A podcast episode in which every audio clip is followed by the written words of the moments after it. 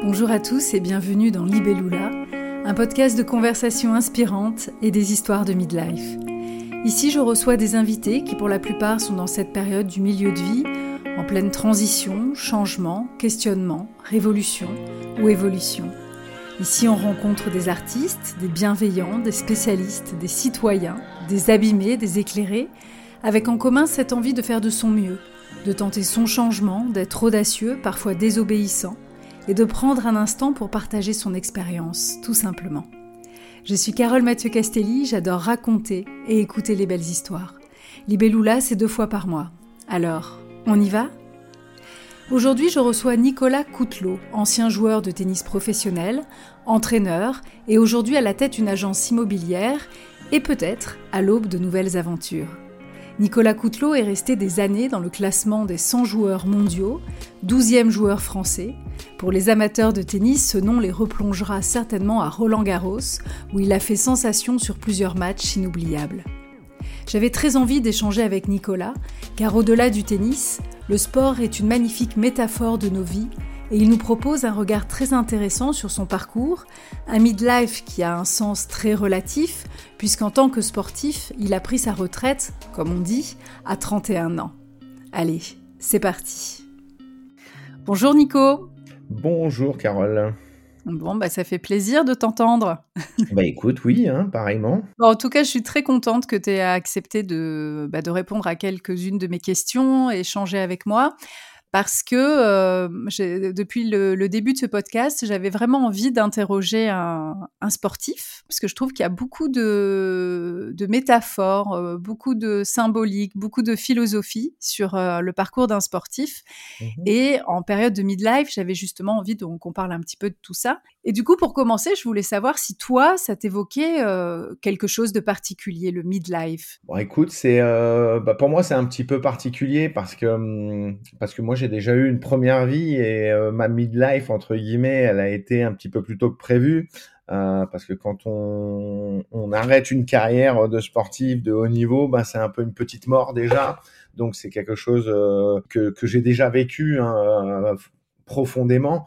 Parce que c'est vrai que quand on, on a fait que quasiment qu'une seule chose dans sa vie, mais qu'on l'a fait à fond, c'est 100%, c'est tous les jours, c'est c'est ben, c'est vrai que quand ça s'arrête, ben ça ça fait poser des questions, on va dire, hein, euh, sur, sur l'avenir.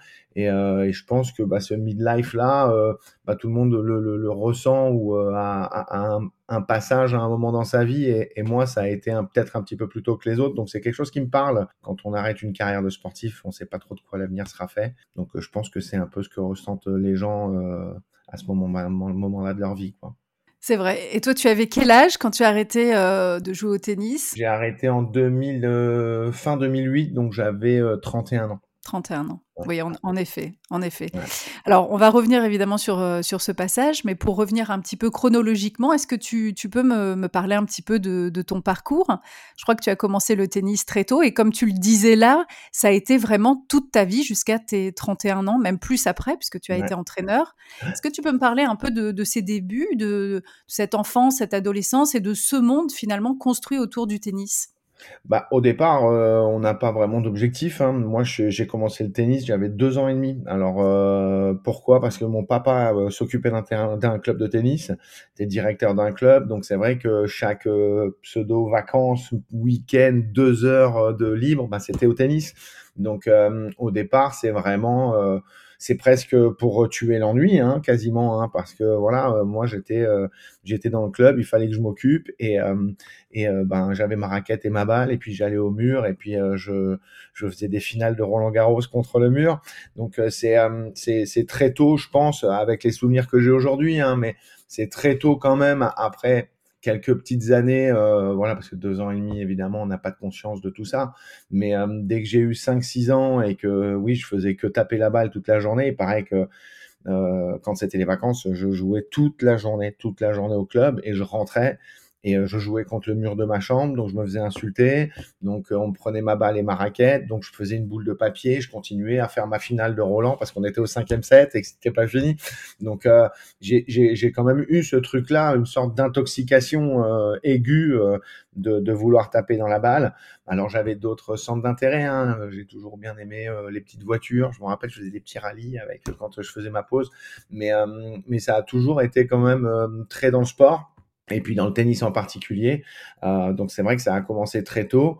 Et puis et puis quand j'ai eu 6 ans, j'ai fait mon premier tournoi qui s'est pas très bien passé parce que j'ai perdu 6-0, 6-0 au premier tour et que et contre un plus grand évidemment parce qu'il n'y avait pas de tournoi pour les enfants de stage là et, euh, et ça ça a été ma première grosse claque dans ma vie je pense parce que ça a été euh, euh, pour moi une bah déjà une petite mort, mon midlife à 6 ans.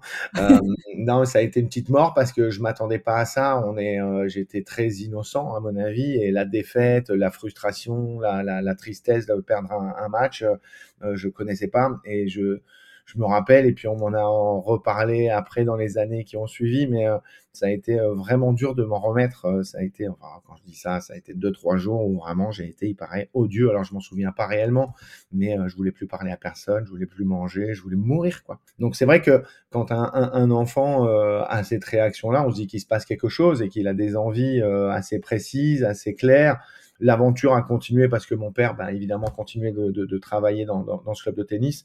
Et euh, bah, moi, finalement, bah, je, me suis, euh, je me suis accroché, entre guillemets. Et, et, juste une petite question, avec un père entraîneur, euh, je ne sais pas si tu, tu, as des souvenirs de ça, mais quand tu étais enfant, euh, que, que ce soit devant cette défaite ou d'autres compétitions ou cet amour du tennis, est-ce que tu te rappelles si c'était pour faire, entre guillemets, plaisir à ton père ou est-ce que c'était déjà toi qui étais vraiment, qui était accro à ce jeu? Non, moi j'étais accro à ce jeu. Et mon père n'était pas entraîneur, il était vraiment directeur du club, il était dans l'administratif, il était euh, gérant du club, donc c'était pas euh, quelqu'un qui donnait des cours ou quelque chose. Euh, mais euh, non, non, moi j'ai jamais voulu faire plaisir à personne dans ce truc-là. C'était vraiment mon truc à moi. Je, je, voulais être un champion, quoi. Et c'est vrai que euh, ça, ça a été, ça a été assez, assez rapide quand même, parce que c'est vrai que quand tu fais quand tu fais des petits tournois comme ça de gamin, bah, tu gagnes toujours quelque chose, quoi quoi qu'il arrive. Donc euh, c'est vrai d'avoir une médaille, d'avoir euh, et je me rends compte avec mes enfants aujourd'hui, euh, gagner une médaille pour eux c'est un truc de dingo. Et, et je pense que ça ça ça a encouragé mon envie d'aller plus loin, de progresser. Et puis et puis je prenais très très mal les défaites, que ce soit quand on faisait une tournante au mur avec les copains ou quoi. C'était vraiment quelque chose que je supportais pas.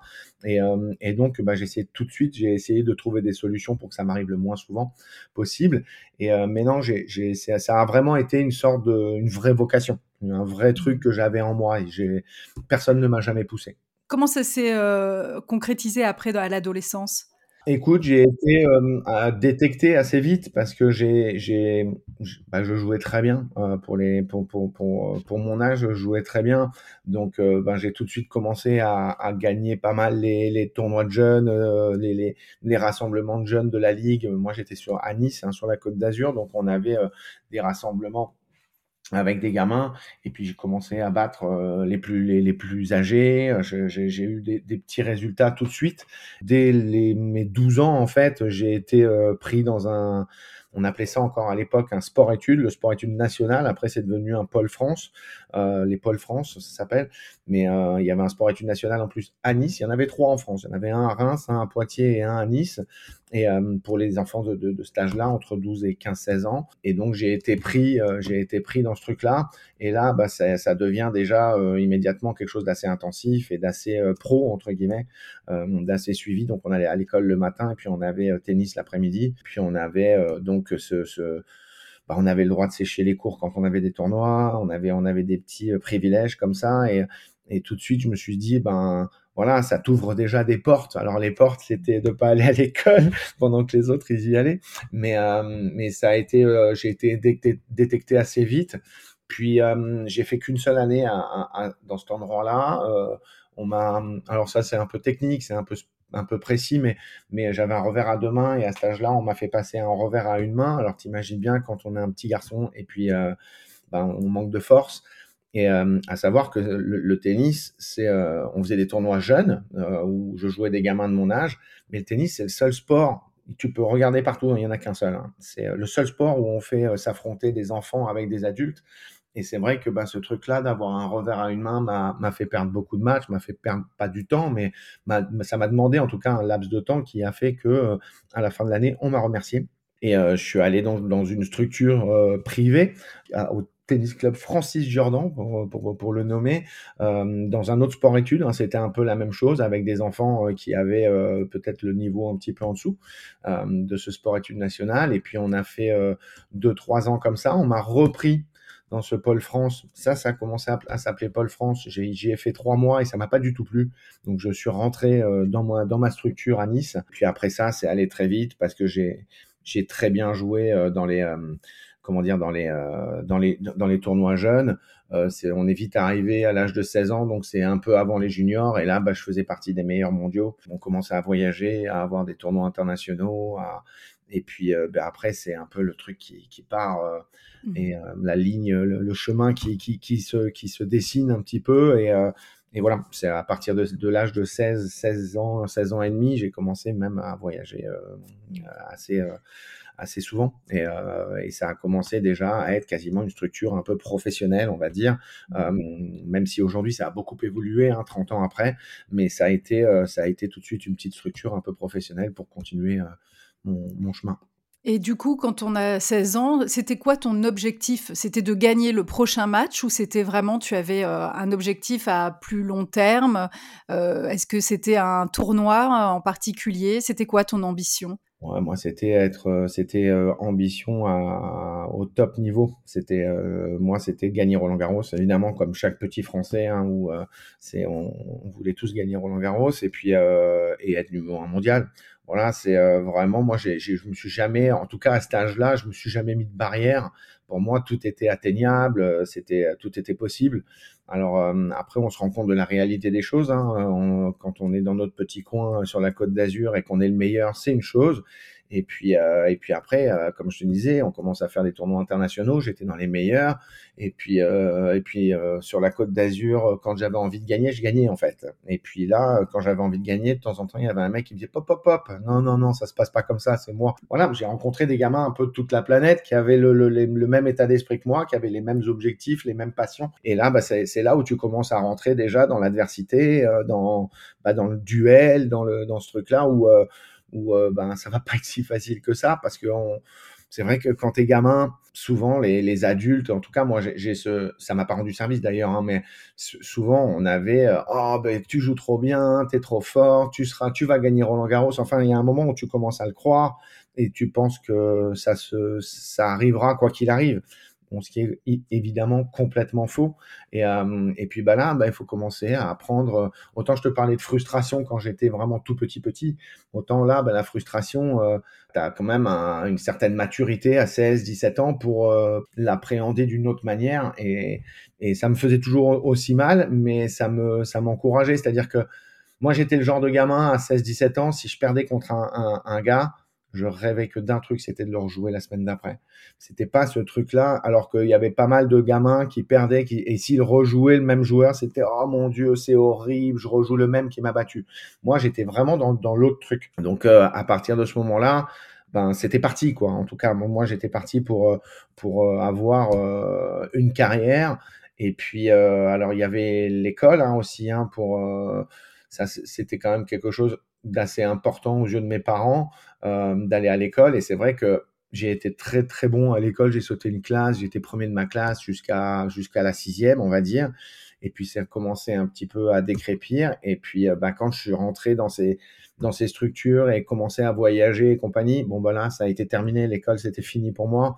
Euh, je, travaillais je travaillais les, les, les, les matières qui pour moi allaient être importantes, c'est-à-dire que les langues J'étais très bon en géographie parce que je me disais qu'un jour j'allais jouer tel tournoi dans tel pays et que c'était tel drapeau et que, et que j'allais gagner le tournoi et qu'il fallait que je parle en telle langue à la remise des prix. C'est que des choses d'imagination, de rêve. Hein, c'est très. Euh, mais, euh, mais oui, je me suis imaginé euh, gagner l'US Open et devoir faire mon interview en anglais devant 25 000 personnes. Enfin, c'était tous ces trucs-là qui faisaient rêver et qui faisaient que ça me titillait chaque matin d'aller de me réveiller et d'aller d'aller m'entraîner. Ça a été à ce moment-là, 17 après 18 ans, ça a été vraiment bah, l'école terminée. Et mes parents m'ont dit bon bah le jour où je leur ai dit je me rappellerai très, je me rappellerai toute ma vie de ça je leur ai dit voilà je convocation de famille moi l'école c'est terminé je veux jouer au tennis. Bon là je te raconte même pas la soirée j'en ai pris plein la gueule. Et puis euh, c'est marrant parce que le lendemain le lendemain même bah, la fédération a, a écrit ou appelé mes parents pour dire que j'étais sélectionné pour les championnats du monde de moins de 16 ans. Et euh, sans que je le sache ils ont dit oui tout de suite. Ils se sont dit bon bah le CNED euh, Bon, je vais être honnête avec toi, j'ai jamais trop trop ouvert les. Ils sont encore dans les plastiques les bouquins. Et alors j'ai deux questions par rapport à, tout ce que tu disais. Alors la première question c'est est-ce que euh, dans cette formation Là, tu parlais justement, que tu t'imaginais euh, en train de remercier lors de tes victoires. Est-ce que dans, ces formations, on vous apprenait vraiment euh, la victoire? Est-ce que c'était un objectif en soi? Est-ce qu'on vous disait que vous étiez les meilleurs Ou est-ce que ça, c'est encore une fois quelque chose que tu avais profondément en toi? Non, moi, on me disait que j'étais le meilleur dans mon petit club. Après, euh, je trouve que ça a beaucoup évolué. Hein. Moi, après, j'ai été de l'autre côté de la, barrière en étant entraîneur et tout machin. Mais, à ce moment-là, il n'y avait pas ce, truc-là de, la victoire entre guillemets. De, et il y a que ça de vrai. Euh, il y a que ça qui est important. Euh, nous, en France, et encore heureux, on aime nos enfants, on en prend soin, on a une, manière de faire qui fait que pour être au top niveau euh, mondial dans un sport aujourd'hui, et je pense que c'est aussi pour ça, même si on a des très grands sportifs, qu'on on a une nation qui est peut-être un peu moins forte que, certaines, parce que euh, bah parce que on protège beaucoup les enfants. Je vais prendre en, exemple la Chine, par exemple, qui, qui sort des champions olympiques, qui sort des champions du monde, qui sort des, des, gars, mais pour, pour sortir un champion olympique, on en casse 1000. Et euh, nous, c'est pas le cas. Nous, on casse pas les enfants. Il y a un moment où euh, euh, il fallait faire attention. On faisait attention à la croissance, on faisait attention à tout ce qui était programmation. Enfin, on prenait vraiment soin des enfants. Et ça, c'est un peu, c'est un peu à double tranchant. On peut pas demander à, à des gamins. on n'a pas gagné Roland Garros depuis 40 ans cette année. Hein. C'était Noah en 83, le dernier. Donc on peut pas demander à, des, à des nations entre guillemets euh, de, de, de, faire de l'excellence entre guillemets sans euh, casser des gamins. Et ça reste toujours un peu comme ça hein, d'ailleurs euh, ici. Et moi à ce, moment-là j'avais j'avais pas quelqu'un qui me poussait et qui me disait c'est la gagne sinon rien. Et ou c'est la gagne ou sinon tu dégages parce que c'est un peu mmh. comme ça, c'est un monde de requins, c'est un monde assez dur.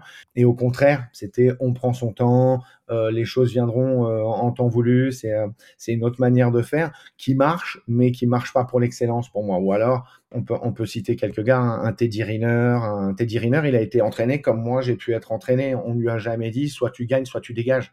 Mais il y a des, il y a des individualités euh, et, dans dans d'autres pays, euh, c'est pareil. Je veux dire, euh, tu prends un Nadal, un Federer, il y, a, y, y, y a des gars, il y a des gars. Alors ça, on parle de, du monde du, du sport professionnel. Après, moi, je trouve que c'est encore plus vrai sur les sports olympiques. Euh, des, des, des, sports où on les voit une fois tous les quatre ans. Euh, je vais prendre la gym, je vais prendre, je sais pas, euh, l'escrime, euh, des, des, sports qui, qui permettent pas de vivre entre guillemets, qui sont pas professionnels, ben ça, ça c'est encore différent. Mais nous, nous dans, dans, dans, nos sports euh, comme le foot, comme voilà, soit il y a des phénomènes, mais ça vient de, ça vient d'eux aujourd'hui. Euh, Kylian Mbappé, il prend pas, il a pas pris des coups de fouet euh, euh toute son enfance parce qu'il marquait pas le but. Voilà, mmh. il y a quelque chose en ce, dans ce gamin qui est spécial qui est, euh, qui est un peu euh, surnaturel, mais ça, ça arrive qu'une fois tous les dix ans dans chaque pays, entre guillemets. Et, et nous, on n'a jamais fait de masse parce que la masse, ben, ça casse des enfants et que nous, on prend soin des enfants. On est dans un pays, euh, voilà, dans une culture où, où l'enfant, il est au cœur de, de, de la protection de, de, de, tout ça. Et c'est marrant, hein, parce qu'on a eu beaucoup, hein, souvent, de, de de réunion, de, de, voilà comment on fait pour atteindre l'excellence sans en venir à euh, dès qu'un gamin il rate un coup, il prend une tarte dans la gueule. Je pense qu'il y a des il y a beaucoup beaucoup d'enfants qui sont malheureux de faire de, de faire euh, d'avoir ce chemin là sur la planète. Nous, on était quand même des gamins.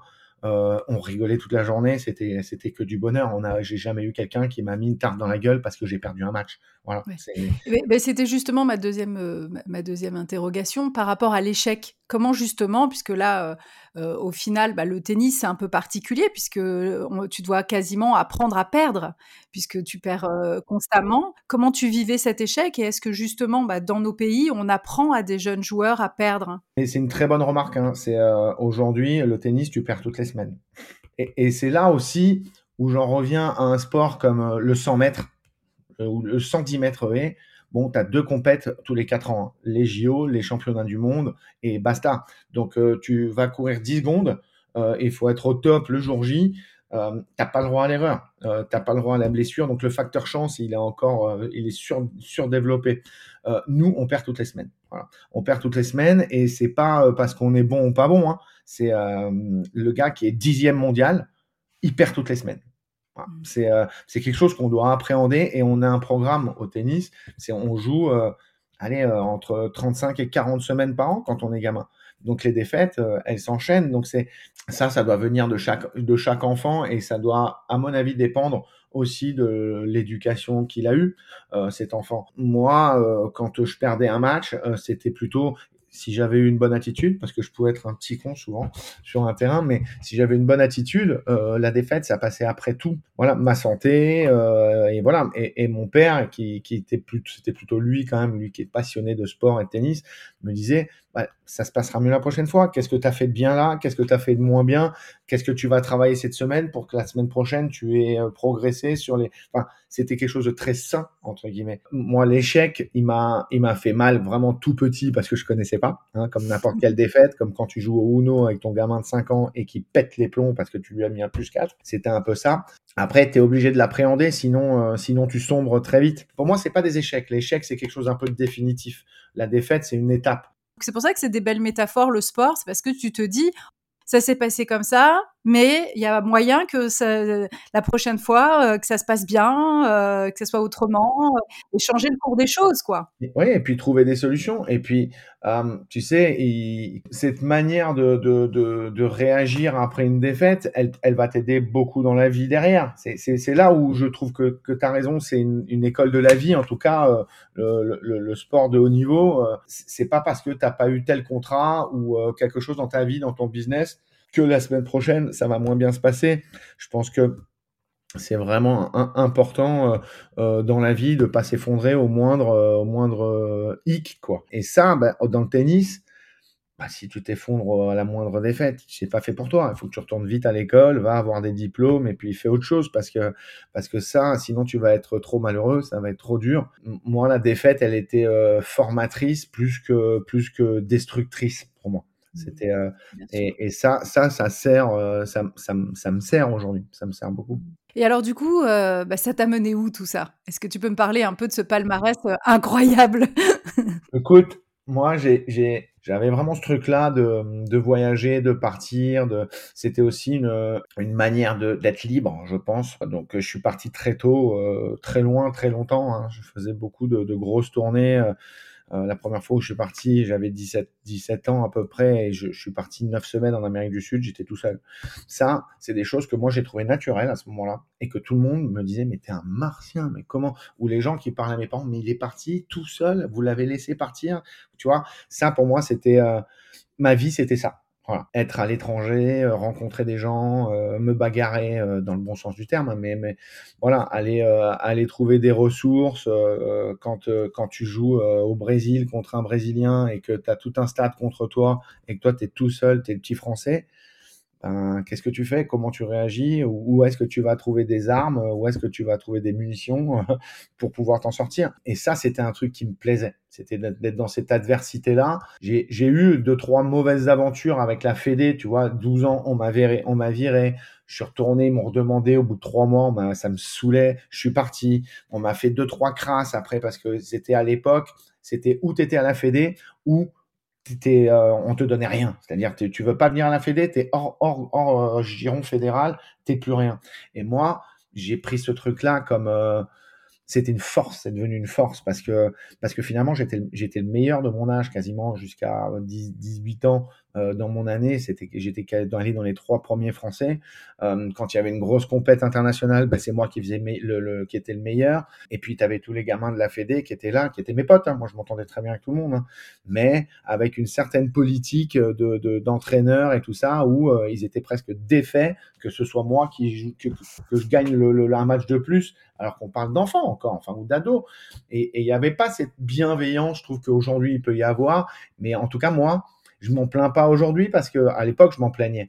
Euh, mais mais je m'en plains pas aujourd'hui parce que ça m'a ça m'a rendu plus fort. Et euh, et puis bah il y a un moment où euh, ben j'ai percé quoi. Je suis rentré dans les on va dire bah, dans les 100 premiers mondiaux j'avais 22 23 ans. Et puis bah tous les mecs qui étaient à la Fédé depuis des années ils avaient arrêté le tennis tu vois.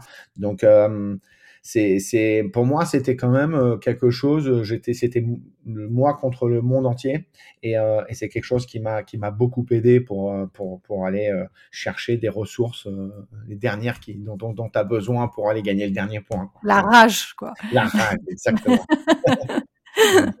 bon, finalement, c'est le, le, ton meilleur score, ça a été quoi? C'était le 12e joueur français, c'est ça? Moi, j'ai été 12e joueur français, j'étais 87e joueur mondial. Ouais. Et euh, voilà, après j'ai fait quelques fois Roland Garros, j'ai battu des bons gars à Roland Garros, hein, j'ai fait quasiment mes meilleurs matchs là-bas. Bah, je pense que ça rejoint aussi d'avoir très bien joué à Roland Garros, ça rejoint un peu tout, tout ce que qu'on vient de dire. C'est-à-dire que euh, moi, je m'effondrais pas à Roland Garros. La pression, je la connaissais pas. C'était c'est une pression, mais qui me rendait plus fort. Euh, jouer devant du monde, ça me rendait plus fort plutôt que de jouer sur le cours 28 au milieu de la Roumanie. Euh. Donc euh, moi, tout ça, ça me rendait plus fort. Et puis c'était là où je pouvais montrer un petit peu. Alors quand on veut montrer, on n'est pas souvent très très bon, hein, mais mais j'avais quand même ce truc là de dire regardez, moi je vous emmerde quoi. Ok, lui il a eu une invitation, lui aussi, lui aussi. Moi je suis passé par les qualifs et c'est moi qui ai fait le meilleur résultat de tous les mecs à qui vous donnez des invites.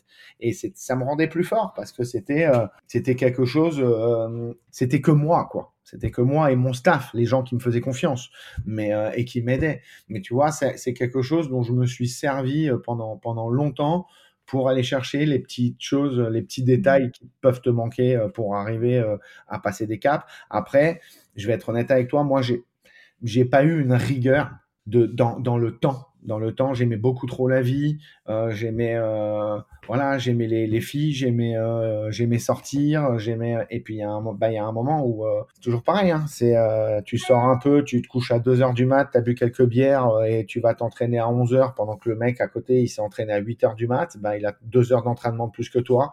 Tac, tac, tac, ça fait et, ça, ben les écarts ils se créent.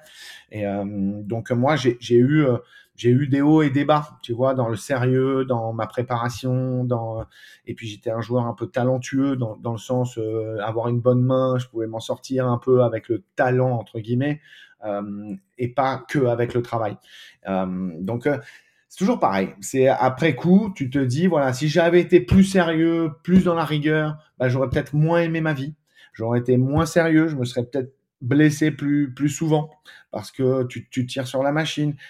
Ça, c'est des choses, aujourd'hui, j'essaie de les analyser, entre guillemets, je ne pense pas à ça toute la journée, hein, loin de là.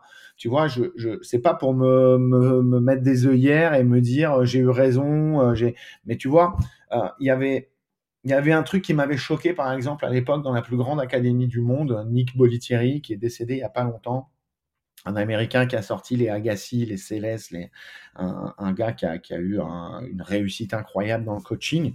J'avais un pote qui était allé faire un stage là-bas, tu n'avais pas le droit de manger de chewing-gum. Tu vois, ça, pour moi, tu as 12 ans, tu pas le droit de manger de chewing-gum, 12, 13, 14 ans bah pour moi ça va pas. Et on en revient à faire attention à nos enfants. Ça va pas quoi. Et donc euh, ben moi euh, j'avais je fumais une petite clope j'allais euh, boire un verre j'allais euh, et il y a une fille là qui on l'a invitée à table elle est restée avec nous. Bon ben moi j'ai pas un match demain là. L'objectif c'est elle. Tu vois j'avais ce truc de la vie. Voilà découvrir la vie. T'es tout seul à l'autre bout du monde. Tu gagnes plutôt correctement ta vie. Euh, as, voilà. Et, et, et j'avais pas cette rigueur là alors est-ce que j'aurais pu certainement être meilleur, mais peut-être que j'aurais été moins heureux de faire ça. Moi, j'ai été, euh, été un petit peu, à mon avis, euh, un petit peu laxiste de temps en temps sur, sur ma carrière, mais avec le recul, je pense que c'était comme ça que je devais la faire. Voilà. Et je t'ai entendu dire une phrase dans un podcast où je trouvais que c'était très intéressant, où tu parlais de l'auto-sabotage. Tu as dit cette phrase, je trouvais vraiment super intéressante. Tout donner et perdre, c'est pire que perdre alors qu'on a tout donné. Pas tout donner. Oui, c'est ça, pardon. Oui. bah, moi, j'ai eu, eu des périodes comme ça et j'ai eu des entraînements. Des, des, quand j'étais entraîneur, j'ai vu des gamins euh, préférer balancer. On appelle ça tout tank, tu vois. Tu, tu, tu balances ton match. Euh, à la fin, tu te dis, bah, de toute façon, j'ai perdu. Bah ouais, c'est normal, j'ai balancé. Euh, je l'ai pas joué ce match-là, j'ai pas tout fait pour le gagner. Et ça, c'est ça, c'est beaucoup plus acceptable pour un enfant ou un jeune, voilà. Et, même un, un, jeune adulte. Hein. Et même un adulte, moi, je trouve que ça, tu vois, pour moi, cette phrase, elle m'a, elle m'a vachement impacté parce que euh, tu vois, on est, je pense, euh, et c'est ça aussi souvent dans le midlife. Alors toi, tu l'as vécu euh, déjà à ce moment-là, mais et peut-être plusieurs fois dans ta vie, on va, on va en parler. Mais tu vois, moi, je sais que j'avais des rêves que j'ai pas réussi à réaliser. Mmh mais quand, avec le recul, maintenant, j'ai fait le deuil de ces rêves, même si des fois ils s'accrochent encore, mais voilà. Mmh alors, je sais pas si c'est l'âge, si c'est la raison, mais je me, tu vois, des fois, je me, j'y crois encore, mais je me dis, bon, voilà. Et en même temps, quand je suis honnête, je me dis, en, réfléchissant à cette phrase, je me suis dit, oui, je pense qu'il y a eu de ça. J'ai pas tout fait pour y arriver, euh, j'ai pas saisi toutes les opportunités, et finalement, euh, bah, qu'est-ce que, quel aurait, quel aurait été, euh, peut-être que ça n'aurait rien changé, mais peut-être que est-ce que j'étais prête à, vivre ce rêve en fait? Exactement. Tu vois ce que je veux bah, dire? Ouais, je, je, vois très bien ce que tu veux dire. C'est aujourd'hui, en fait, tout ça, c'est le regard des autres, c'est le jugement des autres si tu es dans, la dans une tribune, que tu vois un gamin se saboter, se mettre une balle dans le pied, tout faire pour perdre, finalement, il sort, il est relâché, il n'a pas tout fait. C'est, on va juste dire, bah, de toute façon, c'est un petit con, il a, il a pas tout donné, euh, il s'est pas battu comme un chien, euh, il mérite pas de gagner. Voilà. Par contre, un gamin qui va vraiment absolument tout donner, irréprochable, truc, ben l'échec là, il fait mal parce que tu as tout fait et même en faisant tout, tu sors perdant du, du, du truc. Et le jugement des autres, il est beaucoup plus simple à accepter quand on n'a pas tout fait. Ah oui, bah c'est normal, c'est normal, j'ai pas tout donné. Normal, j'ai balancé. Tu crois quoi que j'allais le gagner le match? Tu vois? Hop, et on se décharge de ça plutôt que quelqu'un de dire putain t'as tout donné, t'étais pas loin, mais et ce jugement là, ça veut dire un peu même quand je donne tout, je suis pas bon quoi. C'est vraiment un truc de niveau, je pense. De, je suis, euh, je suis qu'un nul. Et tu vois, tous ces, tous ces trucs négatifs. Euh, et puis après, Attention, hein, on parle de, il y a la presse, il y a, tu sais, après on parle de, trucs euh, que tu contrôles plus. Tu vois, il y a des choses que tu contrôles dans une carrière, des choses que tu contrôles plus. Et, euh, et c'est vrai que euh, quand tu commences à, on commence à parler de toi dans la presse et que on met encore, Nicolas Coutelon a encore fait n'importe quoi, donc il a perdu. C'est quoi, je vous emmerde. Euh, c'est voilà. Par contre, Nicolas Coutelot a encore perdu malgré la, la, la, les 2000% qu'il a mis. Euh, il est vraiment complètement nul en fait. Il peut faire ce qu'il veut, il est nul, il perd, il perd. Tu vois, ce truc-là, euh, je l'ai trouvé chez beaucoup de joueurs et chez beaucoup. Mais attention, c'est dans les sports individuels et dans le business, dans la vie. À mon avis, c'est vraiment quelque chose. Tes rêves, c'est des, choses individuelles.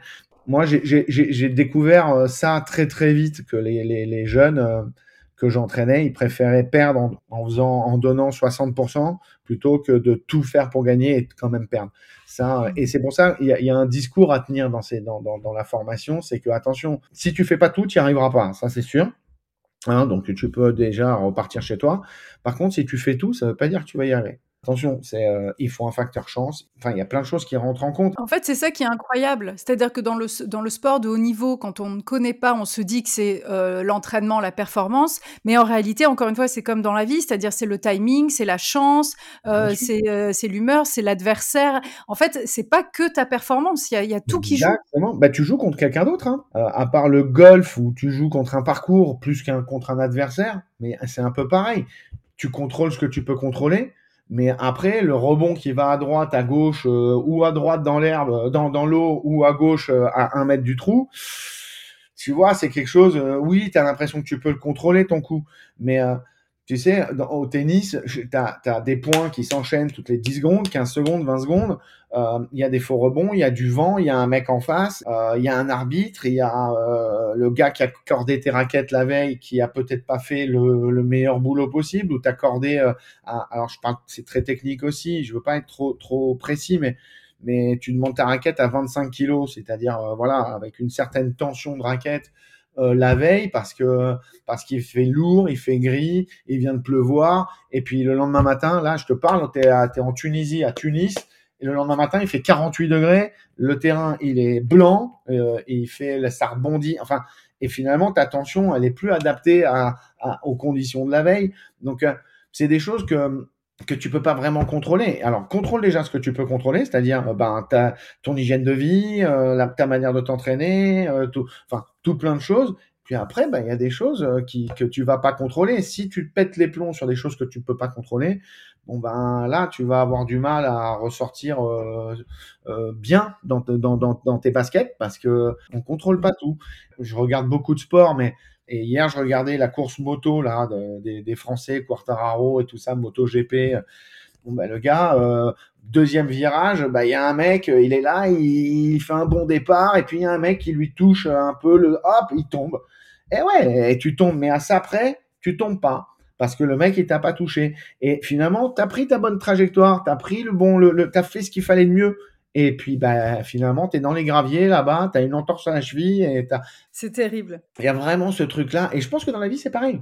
Ouais, mais carrément, carrément, Alors nous, ça se répète beaucoup plus souvent. C'est plus récurrent parce qu'on joue des points, on joue des matchs, on joue des tournois toutes les semaines. Mais quand c'est dans un business, ben il y a, y a des choses que tu peux contrôler. Prépare bien ton entretien, fais ci, fais ça, fais ci. Mais, mais derrière, tu as aussi quelqu'un en face qui va peut-être pas adhérer à, à des choses que, que, tu vas lui raconter, ou un autre gars qui a trouvé une autre solution. Enfin, il y a des mmh. choses que, que tu contrôles pas vraiment.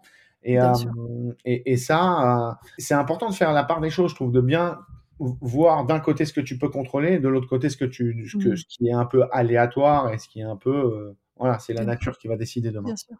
Alors, avant de parler justement de, de, la suite et de, l'entraîneur que tu as été pendant plusieurs années, est-ce que tu peux me parler juste peut-être de ton meilleur souvenir de joueur? Ça a été pour, pour toi, ça a été quoi le, le, moment culminant? Je pense que bah, bien, bien jouer à Roland Garros, c'est quand, même, quand même génial.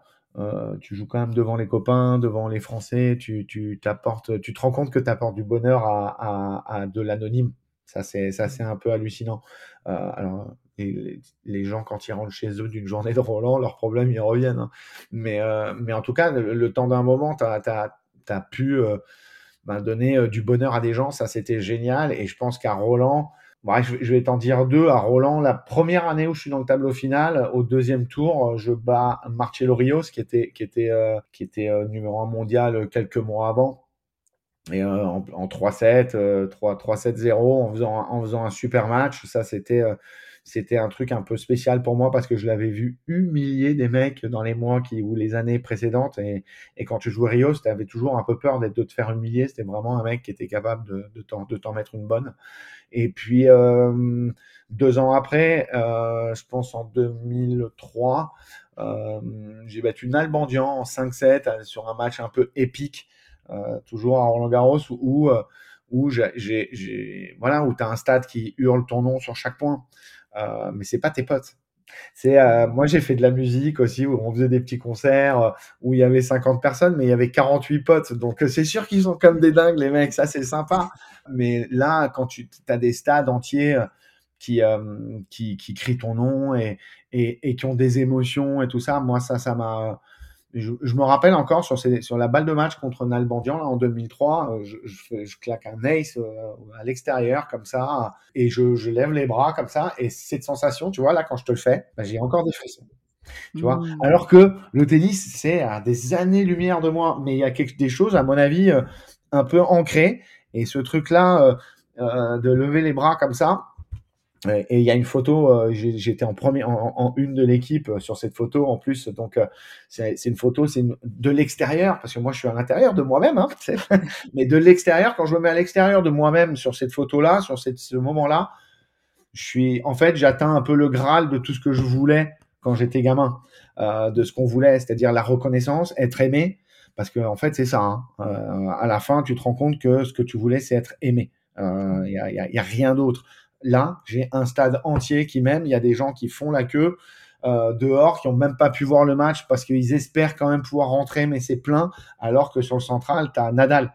Bah, ils préfèrent venir, euh, tu vois, sur ce moment-là, venir voir le petit jeune français qui est en train de faire un exploit, qui bat un joueur qui est dans les dix premiers mondiaux. Et c'est vrai que ces sensations-là, je pense que cette sensation de lever les bras, d'être soulagé et d'avoir les yeux des gens, les gens qui qui explosent dans, dans les tribunes, tout ça, c'est. Mais finalement, tu vois, je me, c'est pas quelque chose où tu te centres sur toi-même. C'est quelque chose que tu as pu partager avec des gens anonymes. Et ça, ça c'était euh, c'est un, un des, euh, sinon le, le grand moment de ma, ma, ma carrière. Après, j'en ai, j'en ai eu plein d'autres parce que, comme je te disais au début, tu joues toutes les semaines et qu'il t'arrive des belles choses toutes les semaines, des choses moins belles aussi. Mais, euh, mais j'ai eu aussi, même à l'étranger, hein, au Chili, une année, j'ai eu un stade entier qui a chanté pour moi. Alors, mmh. moi, j'étais, je parlais, je parlais espagnol, je faisais les, tu sais, on en revient au premier truc, hein mais je faisais les interviews sur le terrain en espagnol. Les gens, ça les rendait dingues. J'étais sympa, je rigolais, je leur racontais des blagues. Et puis, euh, et puis quand au Chili, ben, tu bats euh, l'Argentin parce que c'est la guerre, un peu comme euh, PSG-OM ici.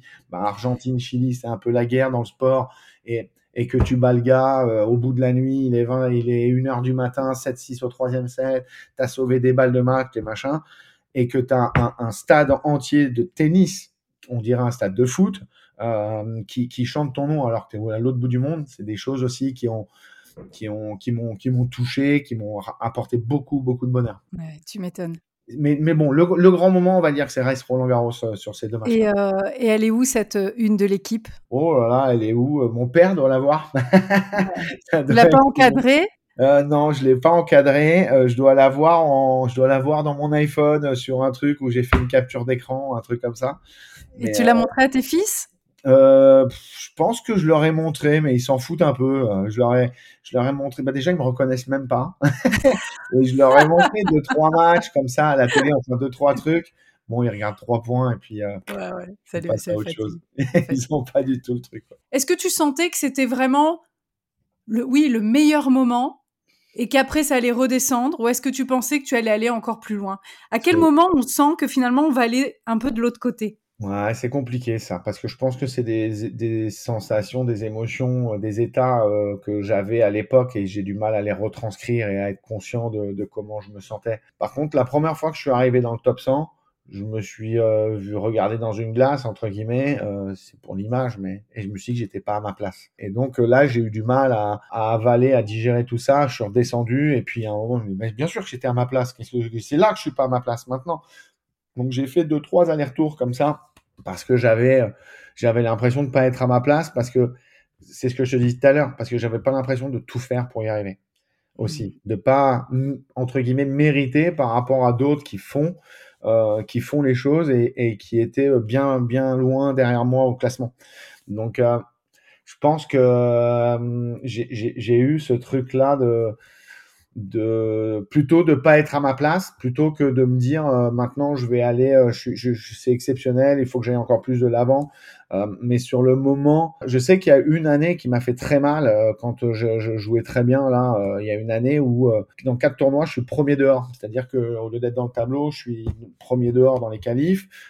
Et c'est quand même Australian Open deux grands chelems donc Roland où tu es premier dehors euh, j'ai cette fameuse, j'ai une demi-finale, beaucoup de points à défendre sur ce tournoi au Chili, donc euh, de l'année d'avant où je t'en parlais, où, euh, j'ai ces sensations-là. J'ai balle de match au premier tour, je perds, donc je perds tous mes points, je redescends, je perds 40 places. Tu vois, en fait, le tennis, ça se joue, à ton année, elle se joue à 4 points. Et c'est fou parce que à la fin de l'année, normalement, tu as fait entre 70 et 120 matchs. Euh, selon euh, si tu es un gros joueur ou un mec qui joue un peu moins. Et, euh, ta saison, elle se joue sur 4 points. Et quand je te dis 4 points, c'est même 4 frappes. Et qu'une balle, tu sais, une, une, année à Roland Garros, en 2002, je mène 2-7 à 1, break d'avance dans le quatrième sur, sur Juan Carlos Ferrero, qui est numéro 2 mondial et qui va faire finale après ce match-là. J'ai tout le cours pour finir un point. Alors, j'aurais peut-être pas gagné ce match-là, mais pour vraiment être plus qu'à deux jeux de la victoire. Et bah, je me trompe et je la mets ça à côté. 5 mm. J'ai fait le coup parfait. J'ai fait le coup qu'il fallait et pourtant, hop, il est ça à côté. Et ça à côté ou ça euh, qui touche la ligne, bah, ça change complètement ton année. Ouais, c'est ça, c'est à 5 mm, quoi. C'est vraiment, ouais. Et plus, plus, à mon avis, plus le niveau euh, il monte, plus, plus ça se joue vraiment sur des tout petits détails, c'est des choses qui doivent, que tu dois accepter. Parce que, moi, je trouve ça, moi, je trouve ça, franchement, j'ai toujours été impressionnée par les sportifs de haut niveau parce que je trouve qu'il y a à la fois des victoires extraordinaires et en même temps, il y a des fois, il y a une ingratitude et une injustice. Mais, mais ça je, trouve ça, je trouve ça dingue. Oui, ça s'équilibre, certainement. Parce que dans cette année-là où je pleurniche, là, en te disant ça, bah, il y a peut-être aussi trois ou quatre frappes qui, de, qui, auraient plutôt dû sortir de ça et qui sont rentrées. Donc ça, ça s'équilibre. Hein, le, le, facteur chance, il s'équilibre. Mais, mais encore une fois, nous, on a une telle chance. Enfin, c'est toujours pareil, ça dépend comment tu les prends, les défaites. Mais c'est, une telle chance de pouvoir avoir une autre chance la semaine prochaine. Parce oui, c'est vrai. Parce que mm. quand tu vois que aux, Jeux Olympiques, sur, je, reviens, je reviens à mon 110 mètres haies, tu fais un faux départ, c'est-à-dire que tu as bougé un millième de seconde ton pied au starting block, tu l'as bougé un millième de seconde et que tu dégages. Tu mmh. fais même pas la course. Faux mmh. départ. Tu dégages. Mmh. C'est un truc, c'est ah irréel. Et, quand euh, ça se joue à un millième de seconde, il y a des gars euh, qui, qui, qui, vont le prendre comme euh, c'est fait chier, la semaine prochaine, j'ai encore un tournoi. Non, moi, c'était vraiment, t'as perdu, la semaine prochaine, comme je te disais, J'espère que le tirage au sort, il me remet le même et que je et que cette fois, je trouve les solutions. Ça reste ça, une, moi, je trouve une chance incroyable. Euh, et il y en a qui trouvent ça plutôt trop dur, tu vois, mmh. trop dur d'avoir euh, bah, toutes les semaines euh, quelque chose qui se passe pas bien. Quoi. à quel moment tu as, hum, en, en, deux mots, à quel moment tu as finalement arrêté cette carrière de joueur? Est-ce que ça a été progressif ou est-ce que tu as à un moment dû prendre la décision? Ouais, j'ai pris la décision euh, sur euh, quand j'ai vraiment arrêté, ça a été une décision prise euh, du en claquement en claquant des doigts. mais mais elle s'est décidée en tout cas sur plusieurs années parce qu'en 2004, je me suis fait une rupture du tendon rotulien qui m'a pris neuf mois d'arrêt. J'ai repris rééducation trois mois et demi, tac, bim, à la fin de la rééduc, ça repète, re sept mois. Donc pas de tournoi pendant presque deux ans. Je refais ma rééduc je repars pour un premier tournoi, euh, donc j'ai pas joué depuis plus de deux ans. Et là, j'ai le tendon quadricipital, celui qui s'accroche du quadri là, donc euh, à la rotule aussi de l'autre côté, qui se décroche. Euh, et j'ai repris quatre mois et demi là d'arrêt, donc euh, ça a été. Euh, donc là, j'avais plus de points, donc on est en, on est fin mi 2007 quoi, on va dire.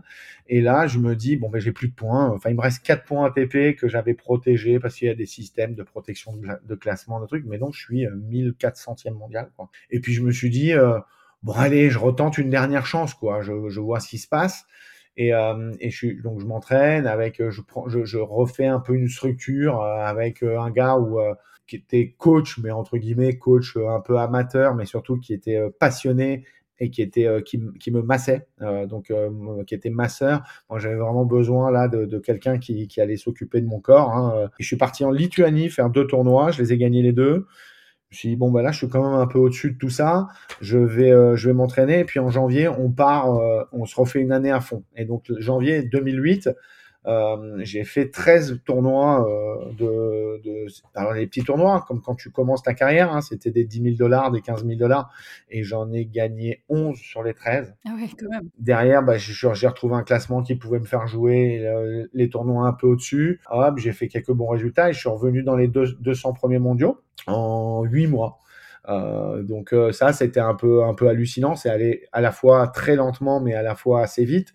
Mais par contre, ça te pompe une énergie de dingue parce que tu gagnes les tournois, tu gagnes, tu gagnes, tu gagnes et gagner. Attention, c'est très fatigant hein. mentalement. Repartir sur un autre. Ouais, il faut se relever à chaque fois. Quoi. C'est fou. Quand tu gagnes un tournoi euh, le dimanche et que le mardi tu joues dans un autre endroit avec d'autres conditions atmosphériques, d'autres balles, d'autres conditions de, de, de, terre battue, de jeu. Enfin, moi, je jouais beaucoup sur terre battue, donc mais ça, ça évolue beaucoup, bah faut que tu te réhabitues à quelque chose. Et t'as euh, donc c'est et puis mentalement c'est très compliqué de repartir au charbon. T'as pas eu le temps de, kiffer ta victoire de la semaine d'après entre guillemets. Et donc là j'ai joué l'US Open. Mon dernier US Open c'est c'est 2008. Je perds au deuxième tour à l'US Open et puis je je, reviens. J'ai fait un, je repars faire un tournoi en Allemagne et là je me suis refait mal au dos. Et là je me suis dit bah là c'est fini. Euh, je refais pas. Je, je savais que j'en avais pour quelques mois. Je me suis dit, bah là, je referai pas les efforts. C'est trop dur. Et, euh, et, là, je suis plus jamais revenu. J'ai plus jamais. Euh, C'était terminé pour moi. Voilà, je suis passé à autre chose. OK. Et alors, en deux mots, tu as finalement, est-ce que, est-ce que dans quel état tu étais? Est-ce que tu as eu le temps de déprimer, euh, de regretter, du coup de faire euh, n'importe quoi, de vivre, euh, ou alors d'enchaîner avec cette expérience d'entraîneur? Moi, déjà, quand je jouais, j'avais ce truc-là. Alors, comme je te disais, j'étais plutôt un petit rebelle et on partait avec les copains qui n'avaient pas vraiment d'aide fédérale ou quoi que ce soit, et, et, et, on, et on se soutenait. Moi, j'adorais aller voir mes potes jouer, tu vois, leur, serrer le poing, leur donner un petit conseil le gamin, le jeune qui, vient d'arriver et euh, d'aller lui donner, lui donner un conseil ou deux. J'ai toujours eu ce truc-là de, de, transmission, on va dire. Donc euh, à ce moment-là, j'ai euh, j'ai alors j'ai pris mon temps un peu quand même. Hein. j'ai pris une petite année et, derrière, ben j'ai passé mes diplômes. J'avais vraiment envie de ça. J'ai passé mes diplômes d'entraîneur. Euh, dont l'entraîneur de, il y a un truc spécial euh, à la fédération d'entraîneurs de, haut niveau, euh, ils appellent ça comme ça. Ben, c'est réservé à, des joueurs, des anciens joueurs qui ont eu atteint tel ou tel niveau. Et donc je, suis allé passer jusqu'à ça. Et puis c'est vrai qu'à ce moment-là, il y a, a quelqu'un à la Fédé qui a appelé, enfin au Pôle France de Boulouris, donc où on entraîne les gamins de 12 à 16 ans. Il y en avait plus que deux de Pôle France à ce moment-là, Poitiers et Boulouris. Et il y a un gars qui est tombé malade et qui ont, ils, ont, ils ont dit voilà, il y a quelqu'un dans la formation là, qui pourrait venir euh, aider euh, et remplacer euh, ce gars là, qui est tombé malade pendant trois semaines. Et je sais qu'il y a, il y a le, gars qui s'occupait de nous, il a dit bah, il y a un mec qui est au-dessus, c'est Nico. Donc, donc je m'envoie un peu des fleurs. Mais qui, donc, ah Nico, il faut prendre Nico. Truc. Et donc j'y suis allé. Le gars était plus malade que prévu finalement. Donc ils m'ont gardé toute l'année. Euh, ils m'ont refait faire une autre année derrière. Donc, tu vois, j'ai fait six mois et puis dix mois. L'année, c'est dix mois dans ce truc-là. Et puis, euh, puis, ma femme, elle est tombée enceinte sur cette deuxième année-là. Et je me suis dit, bon, ben ça y est, j'ai fait le tour. Je vais pas rester à 1000 bornes de chez moi euh, comme ça. J'ai assez voyagé dans ma vie. Et puis, bon, voilà, on tout pour avoir un petit bébé. C'est pas, je, je, vais rester chez moi. Et puis, euh, donc, j'ai dit que j'allais arrêter. Et à ce moment-là, bah, il y a un gamin qui, qui était dans cette structure-là, qui a émis le souhait de s'entraîner avec moi. C'était le petit Corentin Moutet, qui joue très bien, hein, qui, est, qui, est, top 100, euh, un gamin qui est né en 2000, 99, 2000. Et, euh, et donc, en fait, je suis reparti avec lui dans le privé euh, au mois de septembre. Et j'ai adoré ça. J'ai adoré euh, ça a été dur. Lui, lui, c'était un gamin qui était assez dur, assez caractériel, mais, euh, donc il me pompait de l'énergie. Mais, euh, mais ça a été, euh, ça a été super. J'ai adoré cette vie-là encore une fois, de transmission. Puis j'ai entraîné deux, deux, trois autres joueurs encore après ça. Donc j'ai fait ça pendant, on va dire, 5-6 ans. Et puis au bout de 5-6 ans, j'ai arrêté quoi. J'ai arrêté parce que je voyais pas mon petit. Quand je te dis ça, j'ai fait 5-6 ans. bah, j'ai fait allez, on va dire 4 ans euh, sans avoir d'enfant et, euh, et puis 2 ans en ayant, en ayant mon petit Gaspard. Puis là, bah, ça s'est arrêté. J'ai une aventure avec un joueur qui s'est arrêté le 26 mai. Je me rappelle avoir dit à ma femme, là, je veux rien entendre jusqu'au mois de septembre. Je veux, veux bah, profiter de la famille, des amis. On venait d'acheter une maison. Euh, avec tout ce que je t'ai dit depuis le début de notre entretien, euh, moi, je trouve que j'estime que j'ai eu une super, super vie, euh, une première vie incroyable. Et ces quatre, ces quatre mois là, ça a été les quatre plus beaux mois de ma vie, quoi. Et donc là, je me suis dit, bah là, je repars pas. J'ai eu euh, ce truc-là de me dire, bah là, aujourd'hui, ma place, elle est plus à sacrifier ma vie de famille pour quelqu'un d'autre. Aujourd'hui, je vais, si je fais des sacrifices, c'est pour eux, quoi. C'est pour, pour nous. J'ai eu ces quatre mois-là. Après, au mois de septembre, amené mon petit garçon à l'école. J'allais le chercher à l'école euh, en, petite section, là, un truc. Euh, c'était, euh, c'était le rêve. C'était, pour moi, c'était terminé. Le, le, voyage, le sport, euh, c'était euh, c'était fini. En tout cas, c'est chouette que tu sois passé par aussi cette étape de transmission parce que je, je, pense que tout ce parcours-là, euh, finalement, à un moment, tu le, tu le synthétises, tu l'analyses, tu revois tes matchs, tu revois tes forces et de le transmettre à quelqu'un. Je trouve que ça permet aussi de pouvoir avancer plutôt sereinement. Oui, je pense que ça aurait été un, un, manque, un vide si je l'avais pas fait. J'ai eu besoin de le faire pas euh, par 50 euh, ans parce qu'il y a des gars qui sont sur le circuit maintenant et qui euh, bah, qui ont pas de vie de famille, hein, qui ont euh, qui voyagent. Alors c'est un choix et puis c'est génial, on va pas se plaindre non plus. Tu mmh. fais les plus beaux hôtels du monde, tu fais le tour du monde, tu rends c'est, tu rencontres des gens, tu, tu voyages avec des gens que tu connais depuis 30 ans. Enfin, c'est, il y a des, il y a des super côtés. Mais c'est vrai que je pense que ça aurait été un manque pour moi, un, quelque chose, pas raté, mais si j'étais pas allé euh, dans, dans, dans ce truc-là à essayer de transmettre. Et aujourd'hui, si, euh, si j'ai un petit bah, je l'ai encore fait là il y a, y a pas longtemps, un petit gamin qui m'a demandé euh, euh, des conseils avec son papa, j'étais le plus heureux du monde de discuter deux heures avec lui. Voilà, c'est des choses qui, qui me parlent encore, qui me plaisent, mais qui m'habitent plus en fait, tu vois. Mmh, c'est plus quelque chose, je me réveille pas le matin en, en me disant, j'ai, moi j'ai jamais eu de regret sur ça, d'avoir arrêté, d'avoir, c'est, c'est quelque chose qui me, c'est pour moi c'est une autre, c'est une, je me sers de ça aujourd'hui dans ma vie de tous les jours, je me sers de ça dans mon métier de, et, dans la vie, mais aujourd'hui, ça, comme je te dis, ça ne m'habite plus. C'est pas euh, quelque chose qui me manque le matin quand je me lève. Le matin quand je me lève, j'ai envie d'amener mes enfants au skatepark euh, ou, euh, ou aller promener mon chien ou aller, enfin, tu vois, d'avoir des choses simples de la vie, profiter de la vie avec avec les, les, gens que j'aime et qui m'aiment et ce truc là de parce que attention hein, entraîner un joueur c'est quand même c'est un vrai sacrifice dans le sens où euh, c'est toi qui décides des choses,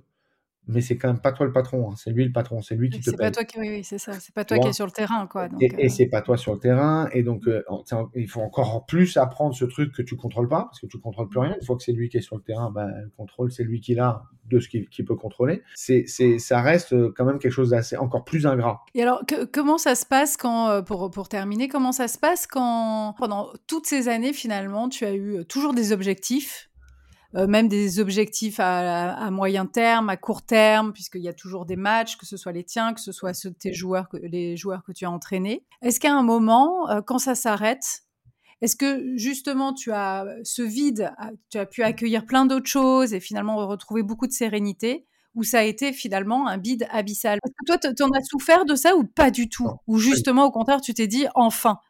Pas du tout. J'ai pas l'impression. J'ai pas l'impression d'en avoir souffert. Faudrait que j'en parle avec ma femme parce que, à mon avis, de l'extérieur, c'est un peu plus simple à voir. J'ai certainement eu des périodes un petit peu de, de mais qu'est-ce que je vais faire? Mais j'ai pas eu euh, de, de, dépression par rapport à ça. Pour moi, c'était des décisions euh, prises euh, très, très sereinement. Le voyage me, me, me manque pas. Moi, j'ai envie d'aller en vacances, faire découvrir des choses avec à mes enfants et tout ça. Mais, mais le voyage, cette vie de voyage et tout ça, me manque pas du tout. Euh, j'en ai fait le tour. Euh, je suis pas, euh, ça, ça, ça m'a pas manqué. les victoires, les défaites, ça m'a pas manqué non plus des masses. Aujourd'hui, je me suis mis, depuis quelques années, je me suis mis au golf et, euh, et j'ai des sensations au golf euh, de défaite souvent, plus que de victoire. Quand je vais faire une compète de golf, je me retrouve au, au, premier trou au départ comme ça et je me dis mais j'ai les bras qui tremblent. Je me dis mais, mais, où est-ce que j'ai une, une, pression quelconque là en fait? Et, c'est marrant de, de, retrouver ce truc là, d'avoir euh, bah, l'envie de bien faire, euh, truc. Mais et, et, en fait j'arrive à retrouver un petit peu ces moments de stress qui est hein, du gentil stress. Hein, c'est pas mmh. mais de se dire bah là je vais battre mon record euh, de parcours si euh, je mets ce putt et euh, hop, enfin, mmh. ces trucs qui font que, que tu es sur un terrain de sport et que et qu'il y a des émotions qui te perturbent entre guillemets.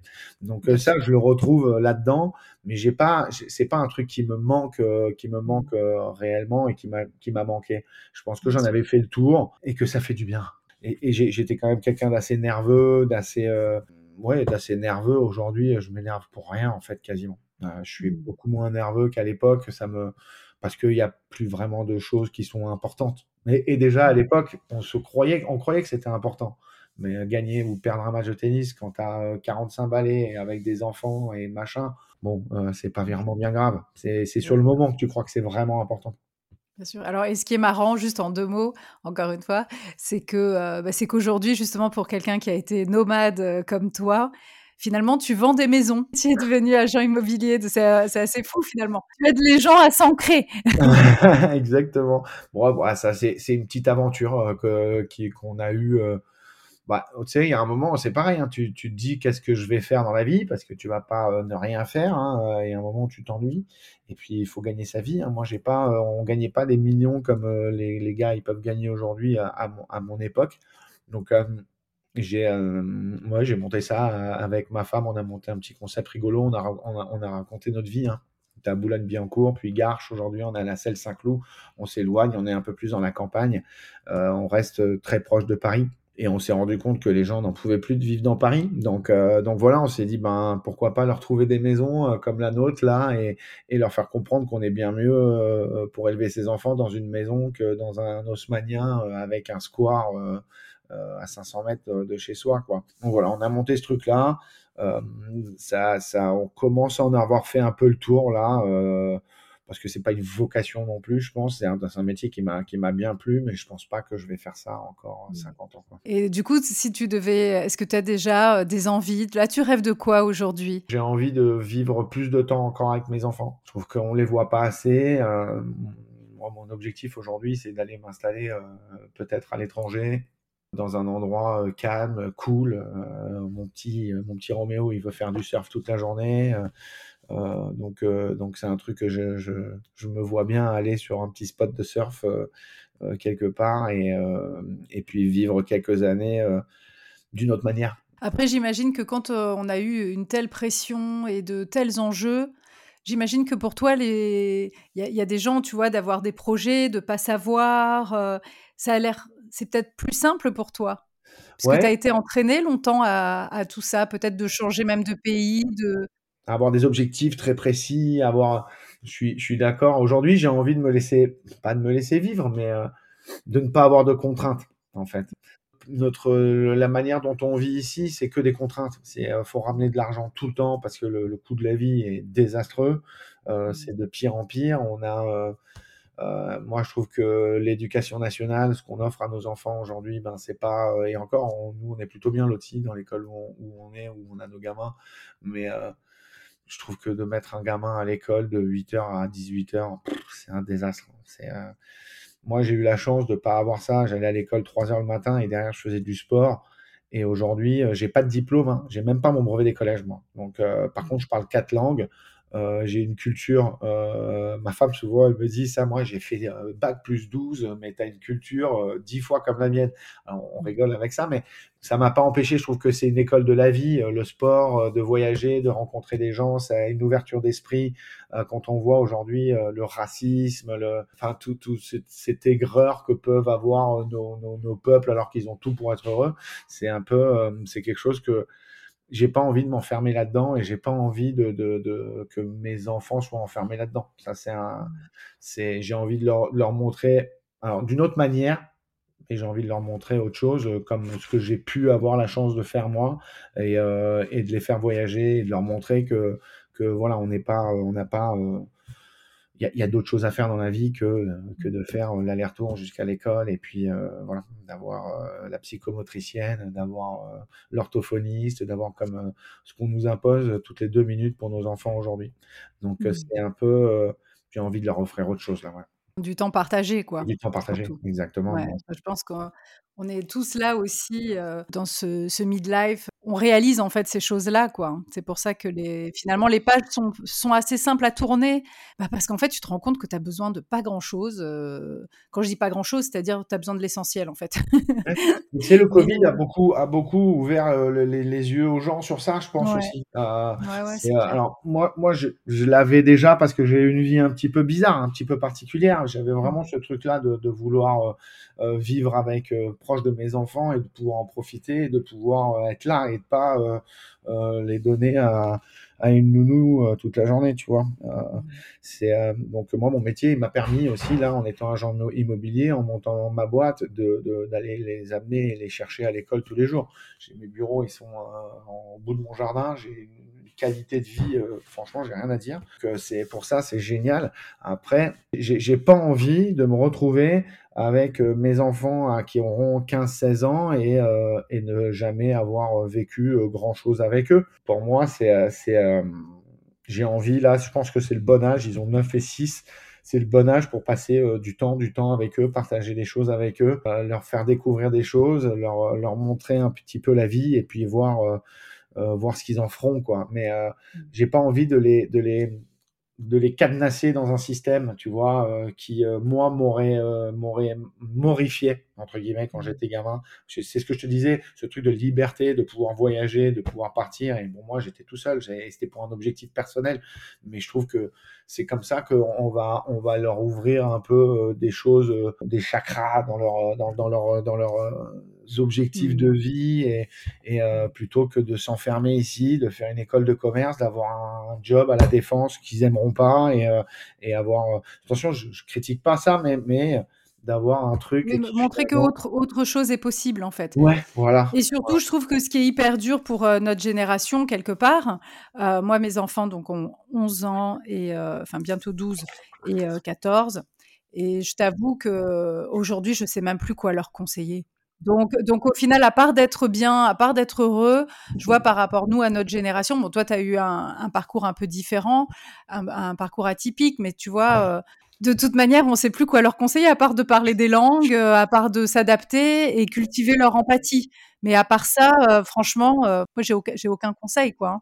Je te remercie beaucoup, Nico. Est-ce que tu aurais un mot de, une conclusion, mot de la fin? Mot de la fin? Bon, écoute, euh, moi je trouve, euh, bah, si c'est pour un mot de la fin de la midlife, ouais. moi je trouve que euh, on est dans une belle, une belle période de, de, notre vie. Il faut, il faut se réinventer un petit peu, il faut se faire un peu violence. Je pense qu'il faut qu'on sorte de notre zone de confort.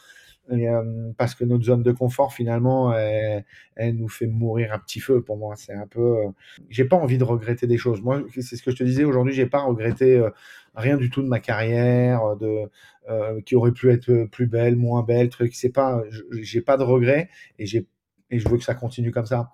Et je pense qu'il faut se, se, se, se, violenter un petit peu pour essayer d'aller euh, d'aller chercher ben, les choses qui peuvent, qui peuvent nous, nous enrichir nos vies et enrichir les, les, les vies de, de, de, nos proches. Quoi. Voilà. Ah oui, j'ai mon petit qui est. J'arrive Voilà, c'est l'heure d'aller euh, jouer au foot. Il est prêt pour la trottinette. à trottinette. Bon, ben, en tout cas, je te remercie beaucoup, Nico.